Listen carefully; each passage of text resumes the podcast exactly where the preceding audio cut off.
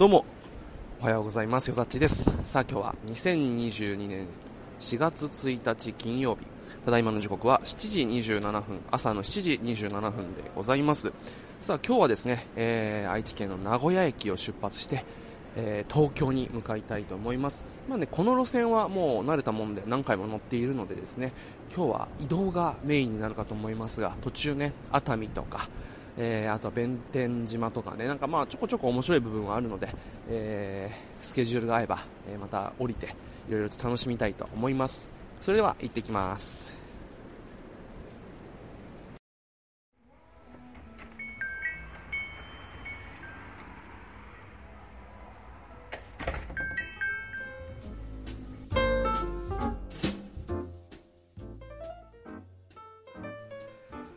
いや、長かった。どうも、よさちです。えー、ただいまの時刻は23時56分、夜の11時56分でございます。えー、今ですね、僕は無事、えー、ゴールの、今日のゴールの東京駅に、えー、着いて、今、今日の、えー、宿に、えー、泊まっています。いやー、まあ、朝ね、今日、あの、朝名古屋を出発したとは思えないぐらい、なんかこう、何て言うんですかね。なんか遠い昔のような そんな気がするんですけど、あのー、なんでですかね。なんかこう、今日は、疲れた。まあ、今までの疲れがこう、一気に出てきたのかななんてことも思ったりするんですけれども、あの、今日はですね、名古屋駅を出発して、まあ、ずっと移動して、一旦熱海で、あの、ちょっと、えー熱海観光をしてそのままあの東京に行くっていう予定だったんですけれども今日もちょこちょことですね面白いところがあったりして、まあ、昨日のね、あのー、本当に気の向くまま降りたものがですね結構面白かったりしてですねで今回はもうあのゴール東京って決まってるし東京はねもともとまあ、住んでいたりもしたので、まあ、もう地理的にも分かってるし宿とかそういったもののねあの相場っていうのも分かってるから多少こう遅くなってもうまあ大丈夫だろうということでですねあのまあ1つ目弁天島。ここですねもう本当にまあ有名なスポットというかですねあの海に鳥居が浮いてるんですよ。でゆるキャンとかでも出たりとかしたのかな。あの結構まああの青春18切符のここもポスターとかに多分過去使われてたような気がするんだけど、あのー、て言うんだろう、面白いところなんですよ。まあ、その鳥以外は何もない、まあ、駅としては面白くないんですけども、温泉街なので、ただこの鳥がこう海に浮いている、それがこう電車で走っていると、え、鳥が海に浮いてるっていう、こういきなり初めての時に面食らった駅でして、ここはちょっと行きたいなと思って、えー、今回行ってですね、まあ鳥を、あの、こう海岸沿いから 海に浮かぶ鳥居を眺めてよしと思って帰ってですね。またあの東海道本線に戻ってですね、まあこう東京を目指すんですけれども今回浜松駅で乗り換えでで前回、えー、青春18切符で旅をした、まあ、4年前はですね浜松餃子が食べたいっていうことであのこの浜松で一旦降りて、えー、浜松餃子を食べてえー、また先にあの行ったんですけど今回、まあ、乗り換えでこう浜松あの降りてですねあのー、そのまままっすぐすあのすぐ進むこともできたんですけどただ東京に早く着いたところでもう知ってっしなと思ってもう知ってるから別にギリギリでもいいかっていうのでちょっと浜松見てみようと思って、えー、見てみたらですね、あのー駅ってこういろいろとその前あのそこから行けるなんか観光スポットだったり、まあ、あの地域の施設の看板出てるじゃないですか。でその一つに砂丘っていう言葉が見えたんですよ。砂丘と思って。え？浜松に砂丘あんの？と思って調べてみたら中田島砂丘っていうのがですね浜松、まあ、静岡にあるらしい。そしてこれはあの日本三大砂丘の一つに入る。まあ、もちろん一つは、えー、鳥取でもう一つが確か鹿児島だったかな。で、えー、次静岡の、えー、とあのー、砂丘が入るっていうことでこれはちょっと、えー、見に行きたいなと。今回実は鳥取砂丘も行こうと思ったんですけどあのね鳥取砂丘はねめちゃめちゃ行きづらいんですよ。JR 仙台行くと。あのなんて言うんだろう。日本海側反対側に出るのってめっちゃアクセス悪いんですよねこのなんて言うんだろう。山陰山陽この岡山辺りから鳥取とか島根側に出るのってめっちゃなんか行きづらいんですよ。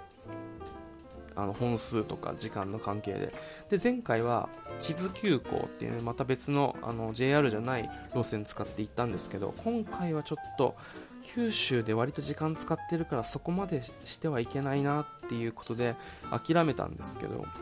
今回こっからあの浜松からバスで16分ぐらいで行ける、えー、砂丘があるんだっていうことでちょっとですね寄り道してその砂丘行ってきました。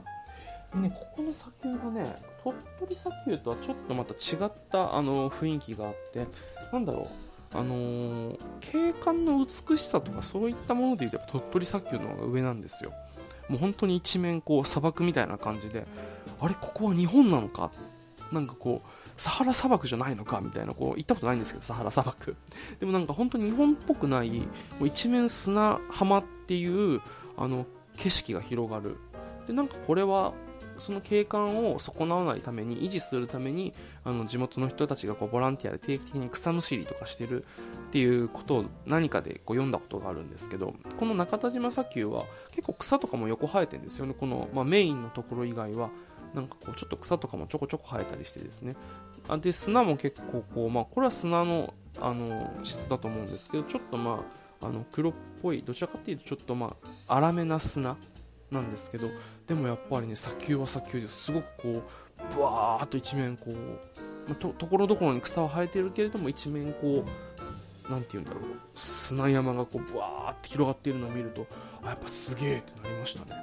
で、まあ、そういったこう景観の何て言うんだろう美しさっていうのは鳥取砂丘の方が僕は好みですけどただこう草が生えてたりとかでこう登ってさらにこう下ってこう海岸の方に行くとあの、なんかねめっちゃ味わい深い流木が転がってたりとかでっかいねどっから流れてきたんだろうみたいな流木がこうちょこちょこあったりで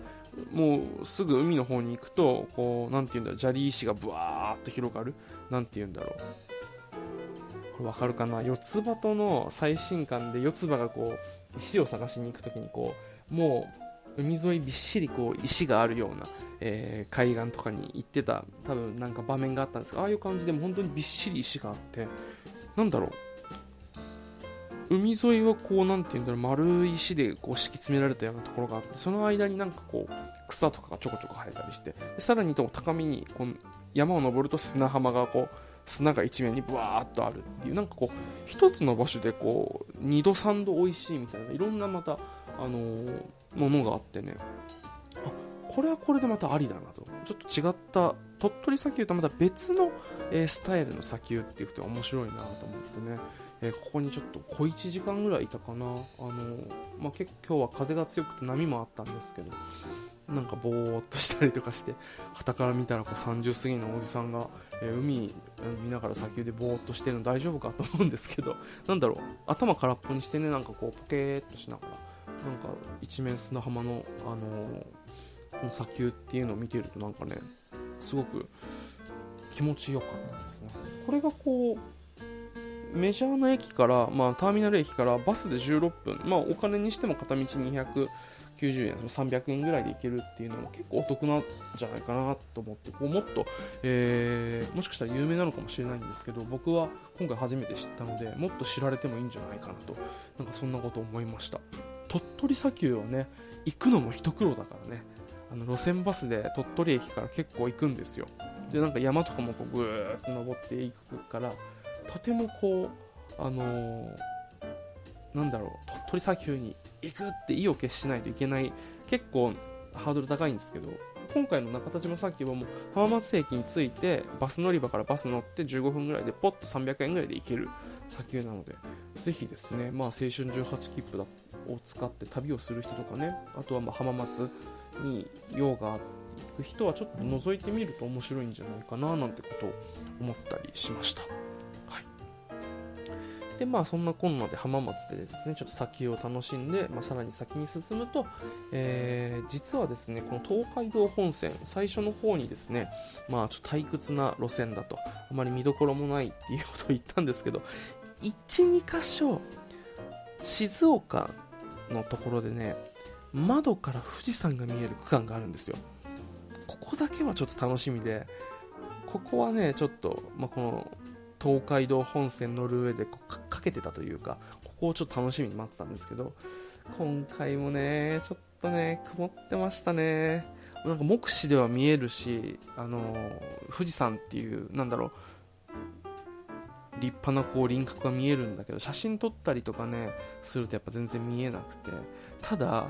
これだけちょっともやかかったりしてなんかこうちょっと見えづらくてもやっぱりね正面に映ったり右側に映ったり左側に映ったりするのよ。こうあのー、電車自体がこう蛇行したりこうちょこちょこするから。だけどねやっぱりねすげえ存在感なのよ。富士山って。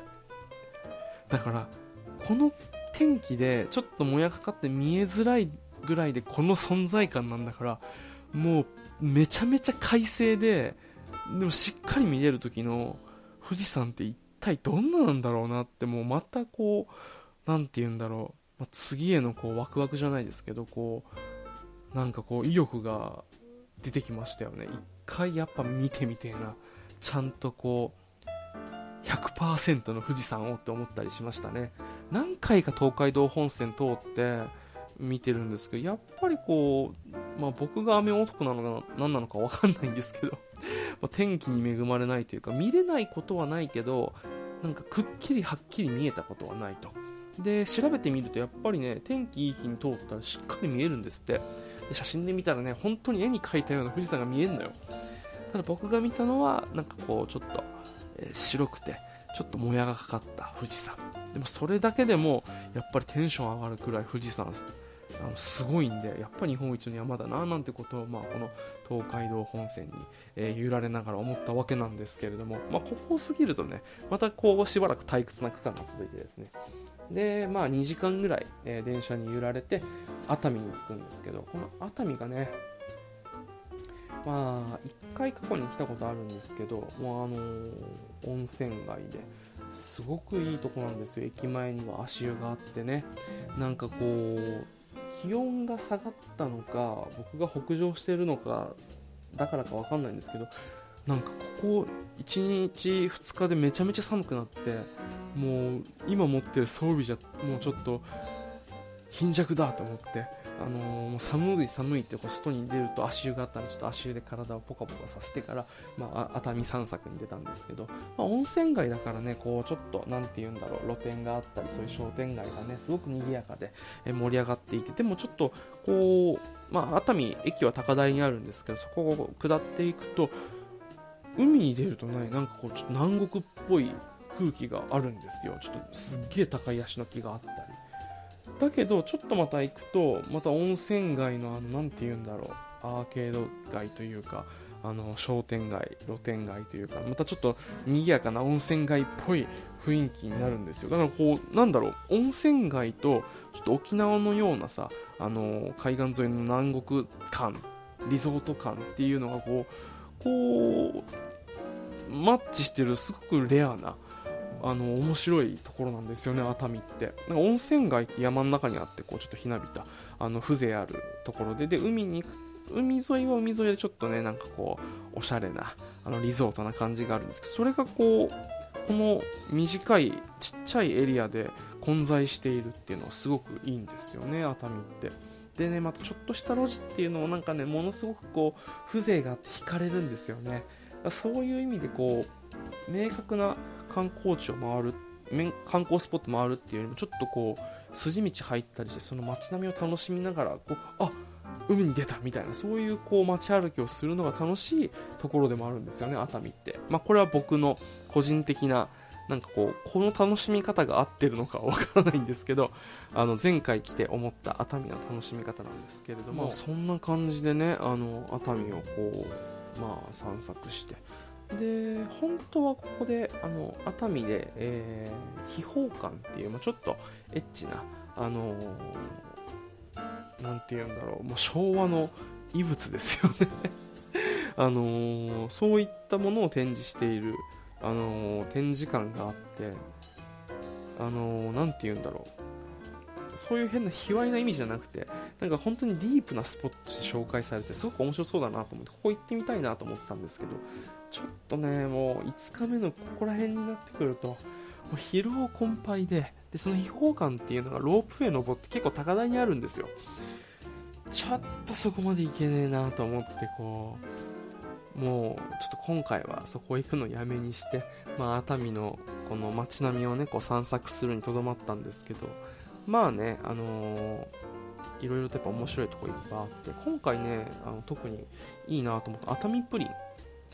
ここねあの本当に有名で僕今、まあ、ウェブ制作ホームページ制作のお仕事とかをやったりしてますけどその時に最初に見たりとかしてですねあのもう何て言うんだろうホームページの作りからおしゃれで、まあ、ちょっとレトロな感じのあの有名な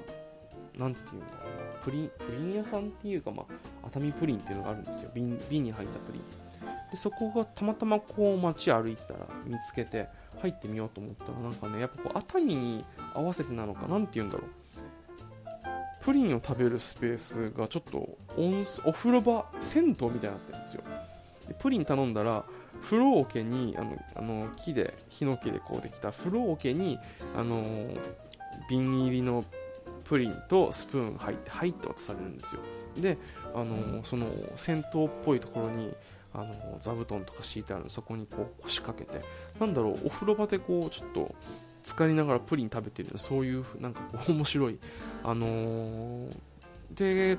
結構こうデザインとかも可愛らしくてさうわーこれはインスタ映えするなちょっとあの女の子たちとか好きそうだなっていうところに、まあ、おっさん1人でプリン食ってたんですけど。なんかそういうなんかデザインとか、あのー、その街に合わせたたただ単に新しいものが入ってくるんじゃなくてその街に合わせたようなデザインでかつこうちょっと何て言うんだ洗練されておしゃれなお店っていうのがねこの熱海には結構今ちょこちょこちょこちょこ入ってるんですよ。でそこにプラスこう昔ながらの喫茶店とか食堂とか、えー、そういった温泉宿とかがねこう混在していてこれまた歩いているとすごくこういろんなところにこう目移りするような歩いていて楽しい街なんですよね。だからまあそんなに大きい買い物とかねちょこちょこはしなかったですけど歩いてるだけでも結構楽しめるのがこの熱海の魅力ですよね。でこの熱海のね駅のニューデイズまあコンビニがあるんですけど駅駅ビルの中のコンビニがここね生ビール売ってんですよ。なのでこう生ビール毎回熱海に来ると生ビールそこで買って生ビール飲みながらちょっと足湯浸かるっていうでまあちょっと熱海に関しては散策もするけれどどちらかっていうとこうちょっとぼーっとする。まったりするのがメインだったんですけど、あのー、今回もしっかり満喫させていただきました。いやーよかったですね。でここまで来るとねもうだいぶ日も落ちてきてまあ夕暮れ時ですよ。でまっすぐそのままもうねもう暗くなってくると何とも言えないまあちょっとねあの街歩いてもなかなかこう見えないのでもうそのまま東京に向かおうかなと思ったんですけれどもそうだ暗くなっても素敵な場所があるじゃないかと。横浜。そうだ横浜行きたいなと思ってですね途中、えー、まあ、東海道本線でぐーっと行って横浜まで行ってですね、えー、横浜駅から、えー、京浜東北に乗り換えて桜木町へ。あのランドマークタワーとかねあの観覧車とかがあるもうザ横浜っていう感じの、え場所は、まあ、桜木町なんですけどあの、僕ちっちゃい頃小3まで横浜市内に住んでいて、まあ、僕が住んでたのは大口っていう、まあ、ちょっと田舎というか、まあ、割とこうちょっとなんか森とか海寄りではないんですけどあのちっちゃい頃にこう何かするってなったらこう桜木町とかに来たりしてですね、まあ、このコスモワールド遊園地とか楽しんだりしたんですよ。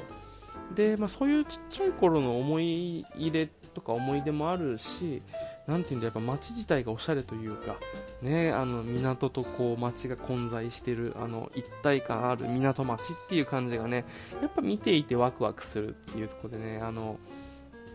あのすごくいいんですよね。だからこう桜木町の駅に降り立つとこうやっぱこうニヤニヤしてきてこうあーってこうワクワクするみたいな。でね昼は昼でそういった、まあ、海とねこう、えー、街がこういい感じにこうね、えー、なんて言うんだろう。いいんですけど。夜は夜でね夜景が綺麗ですから。あのね本当に良かったですよ。あの街を歩くだけでも楽しい。で3年前の31歳の誕生日確か横浜来たんですよね俺。行くとこなくて。悲しいことに、えー、1人で、えー、過ごしてて。なんかもう近場も行ったしちょっと遠くまで足伸ばしてみようと思って、えー、埼玉大宮から横浜まで行って横浜でちょっと劇団四季の、えー、ミュージカルとかを見てでその帰りにして横浜みなとみらいとかをねこう散策したりしたんですけどああれから3年経ったんだと思うとまた早いななんてこと思ったりして、えー、当時はですねなんかこう誕生日で年は食ったもののなんかこれからどうしよっかなみたいなことを思ったりね。そんななんか切ない気持ちも抱えてみた夜景だったような記憶があるんですけどなんかね今はねもう旅してる途中だし、えー、もう鹿児島から来ての横浜だしさなんかこう今は、まあ、昔の当時の僕とはやっぱりこう違って、えー、もちろん、まあ、今の状況っていうのはありますけど多少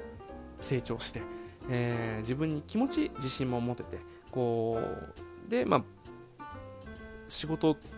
がこう旅をしながらでもできる、まあ、その稼ぎの大小はあれどそうやってこう旅をしながら、まあ、ちょっと隙間見て仕事ができるっていうことが今できてるっていうことを思うとなんかこう同じ夜景でも全然見え方違うなとちょっとワクワクしながら街を歩いてねあのすごく楽しんでいました。まあ、そんな感じで、えー、横浜で、まあ、夜景も楽しんで、えー、東京駅に着きました。はい、でも東京、まあ、今っていうと別にホームじゃないわけですよ。あの僕の今の地元も住んでるのは沖縄ですから。でも東京に来た時のこの何て言うんだろう。ああ、帰ってきた感。安心感たるや。もう本当に嬉しいなと思ってね。あの、こんなに見慣れた街が、えー安心できるなっていう。なんかそういうあの何て言うんだろうね。何だろう。帰ってきたわけじゃないのになんかうわー帰ってきたっていうここなんかそういうなんか実家並みの地元並みの安心感やっぱありましたね。やっぱこう何度も見てるしあのずっとねここまあ使っていたところですから、うん、そういうところはあるのかなと思って今もうすごくこうなんなら旅全部終えたぐらいの、あのちょっとぐったりぐらいの あの安心感があって、今ちょっと、ちょっとね、まあ、緊張の糸が切れたじゃないですけど、今、ちょっと、あのゆったりしてるんですけれども、まあでもね、やっぱりこう、ここまで旅をしてきて、あのくる見ると改めて東京とかってやっぱ人が多いっすね。本当にこうで東京来てホテルまでまたちょっと東京駅から、えー、電車乗ったんですけどもうねやっぱ金曜日のしかも夜でしょ？花金終わって帰るぐらいなのかな？もうめっちゃ人がいていきなり満員電車で久々にこうもうなんかぎゅうぎゅうであれちょっと俺宙に浮いてないぐらいぎゅうぎゅうだったんですよ。いきなりこう東京の洗礼を受けてみたいな。そういうのも込みでああなんか帰ってきたなーってなんかそんなことを思ったりしました。はい。というわけでちょっと長くなっちゃったんですけど、まあ、5日目、えー、名古屋駅から東京まで、えー、やってきました。で、これでですね、まあ、想定していた、まあ、旅の工程の前半戦が終わったわけなんですけれども、あの最初想定していたよりもですね、まあ、ちょっと、えー、日程とお金がかかってしまったので正直後半こっから先いけるかなっていうのがちょっと、えー、なんとも言えないところでね、あのあと1日、明日はあのちょっと友人と会うっていうことでまだ東京にいるのでちょっとそこでねいろいろと検討して、えー、このまま進むのか、えー、進まないのかそして進むとしても、え、最後まで進めるのかどうなのかっていうところをちょっと検討して、えー、旅を続けていきたいと思います。まあねなんか気持ち的には満足なんですけど前回もね、まあ、あの鹿児島からここまで、えやってきているのでできればちょっと今回は、え先に進んであのぱり稚内北海道の稚内まで、え行きたいなと思います。ただね今の装備で行くともう本当に凍え死ぬのは目に見えているのでちょっとここらでね、まあ、ダウンジャケットとかなんかそういった冬装備っていうのをね、えー、備えて、え行くなら行きたいと思います。はい。というわけでちょっと長々と喋りすぎちゃいました。あのー、ここまでね旅をしてきてなんか今疲れがどっと、えー、来ているような気がしてなんか頭も口も回ってないような気がするんですけどまあまあまあ今日はゆっくり休みたいと思います。それでは、えー、とりあえず5日間旅楽しんできました、えー、お付き合いいただきありがとうございます。よざちでした。それではまた。